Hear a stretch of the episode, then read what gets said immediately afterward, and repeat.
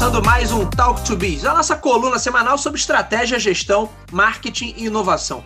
O meu nome é Bruno Garcia, sou professor e profissional na área de marketing e business, e aqui você já sabe, toda semana a gente traz um tema novo a respeito do mundo dos negócios, mas também a gente faz comentários sobre notícias, sobre acontecimentos que podem ter um impacto na sua empresa, no seu planejamento estratégico ou na sua carreira.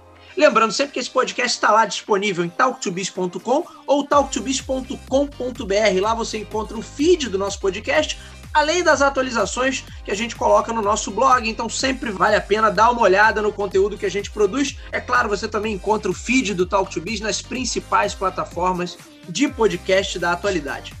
Não podemos deixar de falar também do curso Brand mais Consumo, o curso que está sendo oferecido lá pela Escola de Pós-Graduação da Faixa, aqui no Rio de Janeiro. Um curso que trata do processo de construção de marca e das estratégias que dão sustentação a essa construção.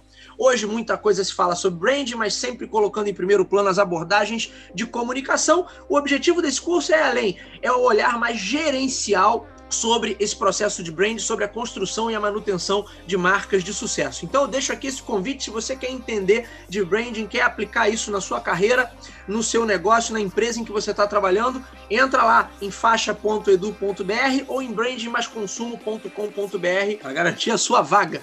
Lembrando que os ouvintes do Talk to Biz têm direito aí a 10% de desconto no valor das mensalidades. Na hora lá do ato da matrícula, você informa o voucher Brand Talk.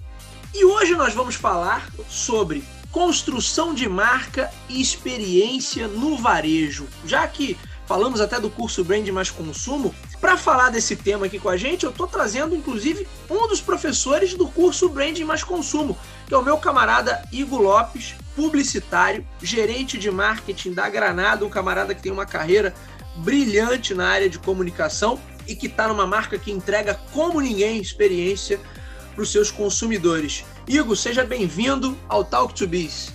Bruno, é um prazer estar aqui com você. Bem, as pessoas não sabem, mas já conheço o Bruno aí. A... Tava, tava fazendo as contas, Bruno. Já tem uns 14 anos que a gente se conhece, não parece? Uns 14 anos. Terminamos, fizemos nossa pós juntos, né? E Verdade. é um prazer estar aqui falando um pouquinho, um pouquinho sobre marca, sobre brand, sobre brand experience. Para quem não me conhece, eu sou gerente de marketing da Granado Febo, já fui gerente de visual merchandising lá também. Participei do rebrand da marca bem de perto, bem lá do comecinho. Sou professor no curso no curso da pós também, como o Bruno falou. Professor na Miami Ed School.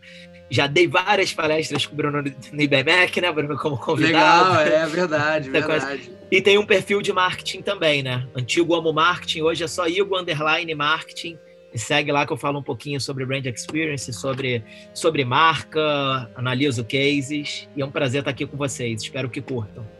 Legal. Ô Igor, já, já tem algum tempo né, que a experiência que você gera e você trabalhou diretamente com isso, você trabalhou com visual merchandising, a Granado tem uma, uma presença forte nos seus canais de venda, isso já vem sendo usado há algum tempo como diferencial, como parte da oferta, ali, parte do valor que você gera. Eu lembro, meu camarada, do, do, da época que eu estava no mestrado, tinha um artigo do Philip Kotler, de 73, que ele já falava de atmosfera como ferramenta de marketing. Aí você vê, em, em 1973, o Philip Kotler já estava falando sobre experiência, quando ele fala de atmosfera, ele está falando sobre, na verdade, experiência, é. como você entregar essa experiência como parte do pacote ali. De lá para cá, a gente tem né, um movimento muito grande aí de, de, de, de sensorial, de experiência, de tudo que você pode agregar de valor né, de técnicas de atendimento, visual merchandising, ou seja, tudo que você pode fazer ali para agregar mais valor àquilo que é vendido. De certa maneira, como uma forma de você melhorar a tua oferta e criar diferencial competitivo.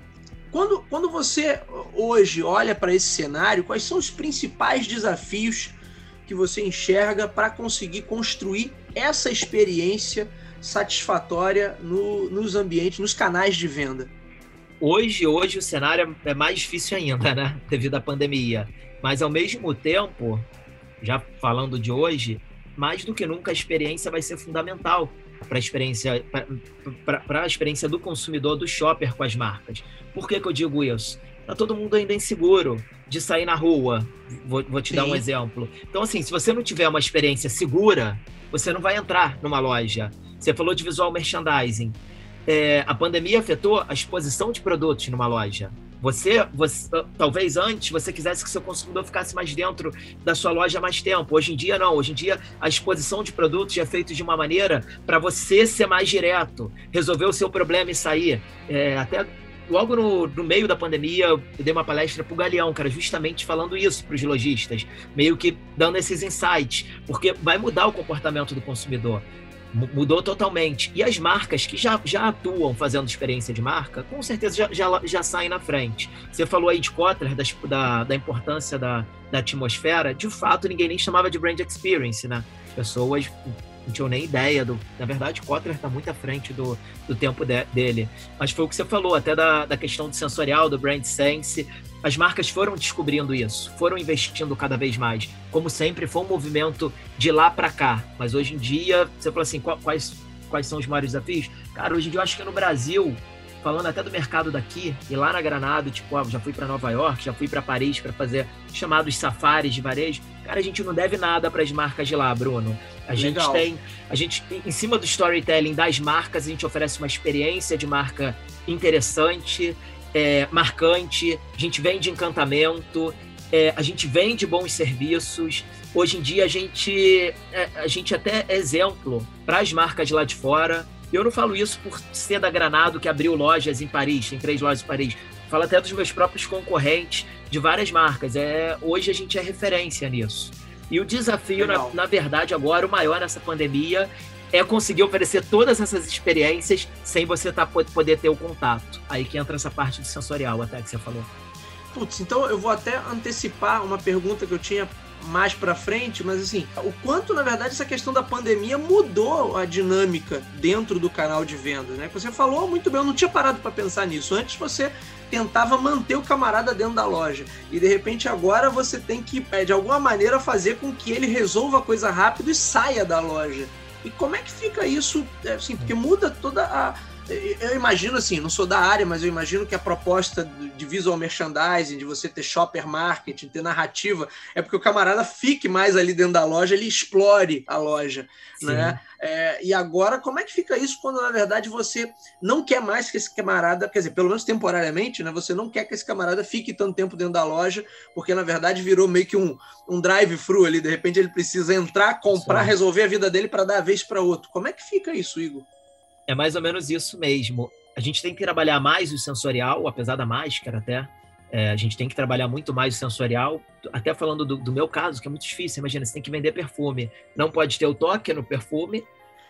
Né? Se o camarada não toque, pode abaixar a máscara para cheirar. Não pode abaixar a máscara para cheirar o perfume. Cara, que doideira, é, Ou cada nisso. vez que ele toca tem que passar álcool é, ao mesmo tempo, eu vou até contar o nosso caso mesmo, Bruno. Primeira coisa foi assim, cara, todo mundo tem que estar de máscara dentro de uma loja. Óbvio. Você tem que ter um totem de álcool em gel. Por mais que minha mão esteja limpa, no momento que eu vejo os funcionários de máscara, um totem de álcool em gel, ali eu tô passando a segurança da experiência pro meu consumidor. Ele vai ver assim, ele, pô, a loja X está preocupada com a segurança. E muito se falava, você sabe disso, tipo, há cinco anos atrás, seis anos atrás, não, tudo é omnichannel, omnichannel. Mas, na boa, poucas marcas eram omnichannel. A gente teve que virar omnichannel na pandemia. É, é até hoje, né? Que, na verdade... Até é, hoje. Eu diria que a pandemia é. acelerou. Isso, isso. Acelerou que coisas que eu acho que não iam acontecer, iam continuar falando o mesmo discurso de omnichannel. É até curioso, lá na Granada a gente tem, por exemplo, Collect Go, né? E eu lembro da minha diretora, quatro anos atrás, Bruno, ela arrumou uma uma, uma, briga, assim, que eu digo assim, com a TI, com a gente, a gente tem que plantar colete Go, todo mundo, pô, ninguém vai comprar. De fato, primeiro mês, duas pessoas, três pessoas. Cara, é, isso hoje, no momento de pandemia, o que representou pra gente, pô, foi absurdo, foi absurdo. A gente já estava mais preparado para isso. Então, assim, o, o, o, modo de experimentar um perfume, a gente criou totens que a pessoa pisa e o, o rifo o perfume na mão como se fosse de álcool, só que de perfume o, o serviço passou a contar muito mais até. também. Eu estava até falando como você vai, vai, oferecer uma experiência boa se a pessoa está vendo seu sorriso. Então, assim, a expressão do corpo do vendedor contou muito mais para ajudar na venda. O vendedor, o vendedor ele, pode, ele é mais assertivo hoje em dia, ele tem que ser mais assertivo. Ele, ele tem, continua tendo que vender mais, mas com o consumidor é menos, é, menos disposto, sem experimentar roupa, sem, sem, sem, sem, sem tocar os produtos. Então, assim, aí o trabalho do vendedor para oferecer essa experiência, agora no momento de pandemia, está contando muito mais. Ele tem que sorrir com os olhos, ele tem que sorrir no gestual. Se você para na frente de uma loja, pô, tô eu de braço cruzado em frente de uma loja eu já não estou convidativo para o Bruno entrar na minha loja. Então, assim, eu tenho que estar sempre pronto, mais do que nunca, sem, sem ele estar tá vendo minha boca. Tipo, poxa, essa loja está aberta para eu entrar. Eu vou ser bem recebido aí. E a jornada mudou totalmente, Bruno, dentro da loja. Você falou, eh, tem o Collect Go, tem o Delivery, né? Hoje em dia a gente tem Rap, Log, assim, explodiu o número de serviços também. Então, é o, o, a experiência, na verdade, não é só física. Todo ponto de contato com a marca é uma experiência. A marca está sendo julgada ali. Então, Sim. o que a gente antes se preocupava só às vezes em um, dois canais, Pô, hoje em dia, assim, é o WhatsApp, é rede social, é a loja física, é o site, é o entregador, que aí a gente até perde o controle disso. Então, é, essas são as maiores dificuldades, a gente ter todo esse controle diante de tantos canais de venda que a gente teve que abrir. E que não adianta, vai permanecer. O comportamento do consumidor mudou e não vai voltar atrás. Vai diminuir? Por exemplo, o número do online vai diminuir? Claro que vai diminuir. Mas, assim, a quantidade de pessoas que entraram pela primeira vez nesse universo é, é sem volta. É, e tende, tende a dar uma equilibrada, né? Quando as coisas, vamos dizer que a gente tenha todo mundo vacinado daqui a 10 anos pelo, pelo andar atual, mas em uma hora a gente vai ter todo mundo, todo mundo vacinado. E aí a, a, coisa tende a ficar um pouco mais equilibrada. Mas isso é uma loucura, né? Porque agora você tem que gerenciar um número muito maior de canais e muitos deles com qual você não tem controle nenhum, como você falou. Como, como eu vou garantir a experiência com o entregador? do RAP ou de outro serviço desse. Dizer, é, é um desafio muito grande. Agora, vocês já então já estavam meio que preparados para esse tipo de mudança, embora assim, você, óbvio que vocês não estavam prevendo pandemia, mas vocês já estavam prevendo uma digitalização desses processos. Com já, o, já. o estouro da pandemia, o, o, vocês conseguiram, com alguns meses, já que vocês estavam mais preparados, pelo menos reduzir esse impacto que a maioria do mercado sentiu em vendas? No mercado de varejo, que eu digo? Sim, porque a Granado atua em vários. Acho, provavelmente você vai me fazer essa pergunta depois, né? Como é também quando o ponto de venda não é meu, como é nosso caso em farmácias. Com então, certeza, é, essa... tá, tá, aqui, tá aqui na lista. Deve ter essa depois realmente as lojas é, foi o, o, grande complicador, porque não adianta, ah, lockdown, teve que fechar. Então é isso. Mas para oferecer essa experiência que você está falando, de, da, da, pessoa experimentar o produto, eu sem ter o controle, pessoa sem poder. Sem, sem poder. Sem, sem poder tocar, né? Assim, o brasileiro, então, ele é muito mais de tocar, de falar. Então, isso foi um grande desafio, Bruno. Mas sabe qual foi o maior desafio pra gente? Até, eu vou contar que é um case. Foi lançar um perfume no meio da pandemia pode parecer doideira, mas nenhuma marca de produto, de perfumes, de cosméticos, lançou um perfume no auge da pandemia, junho, julho. Até lançaram outubro, Caramba. quando já estava dando uma caída. E a gente tinha que lançar, o produto estava pronto já. Eu vou segurar o quê? Mais um ano? É, não dá, tinha que lançar. É, então a gente lançou um perfume chamado Flor de Cajueiro. Ele era uma variação de perfume chamado Cajueiro. Então, olha só, perfume de caju, você não vê muito por aí. Como eu vou conseguir fazer isso? Então, assim, Bruno, a gente trabalhou muito sensorial. E aí, esse sensorial que eu digo vai desde, às vezes, a sacola do e-commerce, que vai com a borrifada do perfume, com cartão, alguma coisa assim, a, a, a lançar o produto, mandar um kit para sua casa, que é, esse kit já iam os ingredientes. E, Bruno, você foi convidado para uma live com a Renata Vanzeto, que vai ensinar você a fazer um prato, um, um ceviche de caju.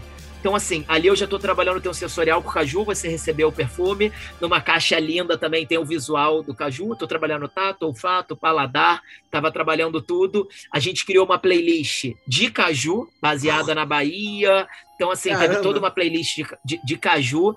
E no nosso Instagram, a gente foi dando esses. A gente começou a trabalhar as cores do caju com algumas semanas de antecedência. E aí começou a entrar, tipo assim, olha, hoje vai ter uma aula, foi um estouro de lives, né? Tipo, ah, hoje a live vai ser fazer uma caipirinha de caju. Então a live foi uma caipirinha de caju. Aí, ó, pessoal, escutem a playlist Cajueiro. Então tinha a playlist de Caju. Aí depois teve a aula com a Renata Vanzeto de Caju. Então, assim, foi uma ação. Aí os filtros de Caju no Instagram. Então, assim, o planejamento foi muito grande para lançar. O lançamento foi um sucesso.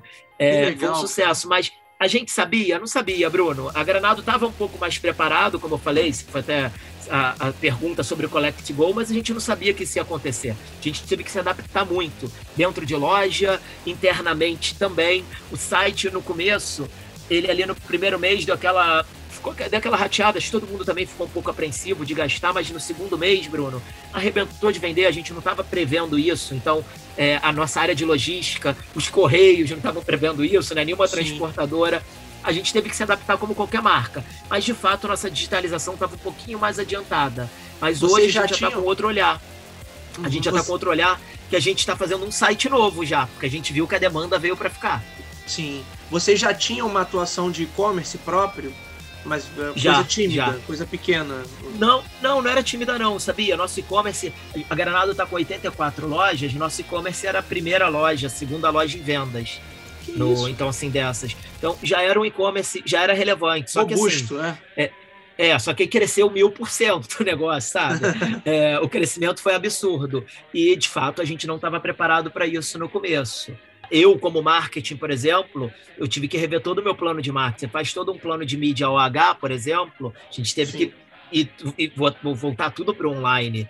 Ah, por sorte, aí que tá também, é, a gente já estava trabalhando muito branded content. Então, assim, pô, isso trouxe para gente também um resultado muito bacana. É, a gente estava falando de, de, de, envio também, de produto, que a gente não tem controle. Hoje, um, um excelente canal de conversão meu é o SAC. Então, assim, a pessoa liga para tirar dúvida ou liga para reclamar às vezes e acaba comprando. A chegar ao ponto da gente ter a nossa página no Reclame Aqui patrocinada. Então, assim, o, o número de pessoas que vão no Reclame Aqui conferir meu produto, meu atendimento para depois comprar é absurdo. É absurdo. A gente apostou nisso antes da pandemia. Então, é, a gente já estava um pouquinho à frente realmente, mas não estava prevendo que nada disso fosse acontecer. Que baita case, hein? Esse do, do, do perfume de caju. Eu vou te mandar, vou te mandar, é, você é... disponibiliza pessoal. É, é, bem legal. A gente tem um vídeo dele. Legal. Confesso que a playlist de caju é inusitado. É inusitado. Tudo de caju Mas, aí, assim, beleza. Mas a playlist é. Vocês foram longe para montar essa Mas playlist. são sinais, Bruno, são sinais, é, são inconscientes, cara. Tipo assim, você escuta aquela playlist caju, depois eu estou ensinando uma, uma receita de drink de caju, você vê um ceviche de caju, é inconsciente, você não escuta a playlist, pô, vou comprar o cajueiro, mas você vai sendo abastecido com essas informações, talvez lá na frente bate no teu Instagram uma propaganda minha do Flor de Cajueiro, você acaba comprando. Você, você, é, é, você recebe tanta informação. E o que acontece? Hoje em dia, Brand Sense, assim, é uma paixão minha. Hoje em dia, você é tão bombardeado pelo visual de informações. Graças a Deus a gente está fazendo um podcast, então provavelmente lavando louça eu vou escutar correndo. Mas assim, hoje, mais de 80% da informação vem do visual. Quando você pega o shopper por um sentido que ele não está esperando, o valor dessa informação é muito maior. Então, quando eu pego pelo Legal. áudio, pelo pego pelo tato, pelo quando eu pego pelo olfato, então assim, ele, ele tem às vezes uma recordação maior até na memória do que o próprio, do que a própria visão eu, eu costumo usar até como, como case, case não, mas assim, como lembrança pô, é, é, uma brincadeira que eu faço, Bruno. Você tá dentro do elevador, o elevador tá cheio. Cara, assim, você tá concentrado no celular, então você tá trabalhando seu visual, seu tato com a mão ali, mas você tá no visual, às vezes você tá ouvindo música com fone. Bruno, deixa alguém peidar dentro do elevador para ver se isso não vai te despertar. Tô mentindo? Você vai levantar a cabeça, você vai, vai prestar atenção, você vai acordar. Isso vale para você estar tá andando no shopping e sentir o aroma daquela loja. Você sabe, putz, estou passando em frente à loja X pelo cheirinho. Então, assim, da loja. Então, isso vale também para isso. A gente Bacana. trabalha muito brand sense, Bruno. A gente trabalha muito, muito forte. Então, deixa eu te fazer uma pergunta, então. É, porque essa parte sensorial é realmente fascinante e eu vejo que acaba sendo mal explorado, né? Porque a galera pensa muitas vezes, ah, o sensorial é taca aí um perfume bacana na loja, é isso aí. ou dá um visual bacana e pronto, tá feito sensorial. E vocês têm um trabalho que eu julgo assim formidável, fantástico, topo de linha aqui no Brasil e no mundo, como você colocou. E eu via sempre nas suas postagens, quando estava inaugurando uma loja, quando estava inaugurando alguma coisa diferente, loja conceito, sempre mu muita coisa bacana. vocês têm uma maneira de mensurar quanto que esse sensorial, nessas lojas conceito, nas lojas que você, por alguma razão ali, tem uma pegada diferente, ou para o lançamento de um produto, ou até para o posicionamento da loja mesmo, de medir isso, quanto está sendo efetivo, é, o quanto Vou te dar ali... dois exemplos. Um é bem legal porque eu participei assim da, da, da, implantação. A primeira loja em Paris, a gente colocou um caninho na porta da loja, Bruno, que borrifava a fragrância de um perfume chamado Carioca. É um perfume até que eu tenho um carinho grande, que eu participei do desenvolvimento da primeira embalagem dele. O nome é Bacana. é Carioca e, e, ele solta na calçada o cheiro. O cheiro não está dentro da loja. Porque dentro da loja da Granado tem o cheiro de todos os produtos abertos. Então tem uma fragrância única lá que a gente nem sabe qual é, porque é uma mistura de todos os produtos abertos. A gente solta para fora. Bruno, aquele cheirinho para fora ali, a vitrine sendo carioca. Quando você entra na loja tem um glorifier com perfume carioca. Óbvio que carioca foi a fragrância mais vendida, apesar do público nem conhecer. A gente teve outra experiência dessa no Brasil, com carioca também. A gente fez uma vitrine em parceria, eu lembro, com o Rio Etc., que é um site de carioquices, com várias paisagens do Rio, na época, o Carioca era o perfume mais caro da Granada, o produto. Quando você entrava na loja, você era recebido com Biscoito Globo, com Mate Leão, a trilha era de Bossa Nova, Carioca, apesar de ser um dos produtos mais caros, era top 5 em vendas. é, e agora está acontecendo uma que a gente está fazendo uma ação, um trailer da Granada, é um trailer de esmaltação e reflexologia, todo com segurança, é, a janela, você só bota a sua mão para dentro, a pessoa faz, faz uma ação. Então, assim, a gente está fazendo numa rede de farmácias Cara, assim, eu não tenho números exatos, mas se a gente vendia 10 produtos, no momento que a gente passa a oferecer a experiência, a gente vende 200, Bruno. O retorno, quando a pessoa tem contato com a experiência sensorial, eu digo sensorial porque tem o cheiro do creme ali, tem o contato, o tato ali, da pessoa tá fazendo a massagem, tem o visual, porque o trailer é retrô, lindo. Então, assim, é, o resultado é tipo, ah, se vendia 10, tá vendendo 200. Então, é, o, a, a, experiência ela vende muito. E o nosso nível de cuidado vai ao ponto de a trilha sonora da loja ser tipo 30% é bossa nova, 15% é chorinho, é, X% é samba, porque a gente contratou uma agência de sound branding lá atrás para fazer todo um estudo do, do sound branding da marca. Então é, é a gente não legal. tem franquia por isso, Bruno. A minha diretora ela ela preza tanto por esse carinho, esse cuidado que a gente não tem franquia porque a gente quer ter cuidado com tudo ali, com toda a experiência do consumidor. A gente sabe que quando tem franquia a gente acaba perdendo um pouco isso. É, então é que você tem que manter o controle, né? Mas é mais difícil, né? É difícil, é mais difícil. Meu mal, você são... não é o dono da loja, você é o dono da marca. Sim. Hoje são quantas lojas, o, o Igor, no Brasil e no mundo? Bruno, eu acho que são 84 lojas, sendo três em Paris, duas Store in Store em Portugal. E aí, já, já, que você tocou nisso de franquia, que é realmente uma pergunta que eu já tinha aqui, é, e quando você está vendendo em, em, canais de terceiros, em farmácias, drogarias, perfumarias diversas, enfim, quando você está diversificando, acho que vem também supermercado, não vende? Alguns, algumas linhas sim, de produto, sim. Febo, não sei o quê. Sim. E, e aí como é que fica essa questão da experiência, Igor? Dá para tentar ter algum controle? Dá. Ou, ou você acaba ficando refém do canal?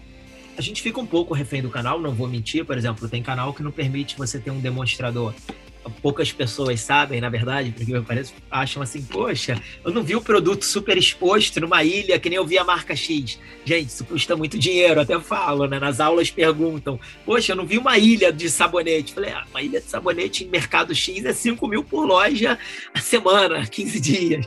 Então, assim, a gente acaba perdendo um pouco sobre a exposição do produto, por exemplo, mas tem como oferecer essa experiência sim, Bruno. Por exemplo, assim que começou a pandemia, Granado lançou um álcool a gente espalhou display de álcool pelas farmácias. Então a pessoa ia, tinha um display de álcool. Hoje em dia isso é muito comum. Então a gente fez de perfume. Eu ainda não vi outra com de perfume. Você pisa no pedal, você experimenta o perfume, já que a maioria está sem tester, sem testador. A gente tenta manter a ordem das fragrâncias por um padrão cromático da empresa, né? uma, uma arrumação cromática, e a gente tenta levar a mesma arrumação da loja da Granado. Para a pessoa que frequenta a loja, é aquilo que eu falei, inconscientemente, ela, ela tem aquela familiaridade com a ordem de exposição dos produtos. A gente tenta manter o PDV arrumado. Quando a gente tem a possibilidade, a gente coloca música. É, a parte visual a gente explora através de vídeo, mas o, o, foco principal acaba sendo a experiência, como eu falei do trailer até. Então, assim, é, quando o cliente tem espaço e abre isso, a gente faz experiência é, experiência mesmo, como essa, que é uma esmaltação, ou experiência sensorial, através de um provador, de um tester, de dar um. Ah, você não pode. Você não, talvez eu não possa borrifar o perfume na sua mão, mas eu posso te dar um lápis que está com o cheiro do perfume, que é algo que você vai levar para casa, vai sentir o cheiro. A gente já fez essa experiência e funcionou. Eu posso te dar uma pulseira, um prendedor de cabelo, assim, de alguma pulseirinha. Cara. É, se não funcionasse, as pessoas falam muito assim, pô, funciona aquela pessoa borrifando no papel o perfume na rua? Funciona. Se não funcionasse, no mundo inteiro não fazia aquilo. Só que a gente sempre tenta dar uma roupagem nova para esse teste. A gente já fez em lápis, em pulseira, é, em, divers, em marcador de livro e funciona. E isso a gente leva para o cliente externo também. O, o, as farmácias e supermercados eles são tão carentes de marcas ativando neles, como a gente tem um know-how grande, a gente consegue aplicar e é sempre bem recebido, Bruno. Bacana, então você acaba prestando um pouco desse know-how e ajudando o camarada a melhorar a experiência da loja dele como um todo, né? Porque no final dos contos você está ali divulgando sua marca, mas o freguês que está ali não está comprando só a sua marca, ele está comprando a sua marca não. e outras tantas que o camarada tem no portfólio, no catálogo. Isso. Então, melhor a, a experiência para ele também. Isso aí, a gente eu, na verdade, assim, eu tenho como lema é que o que a venda é consequência da experiência, Bruno. Oferecer experiência, quando eu digo experiência, vai até do treinamento do vendedor, como eu falei. Isso é Sim. investimento, não é custo. Muitas empresas vêm como custo. Isso é investimento. Eu oferecer uma experiência satisfatória para o meu consumidor, aquilo ali gera um encantamento, uma memória que não tem preço depois.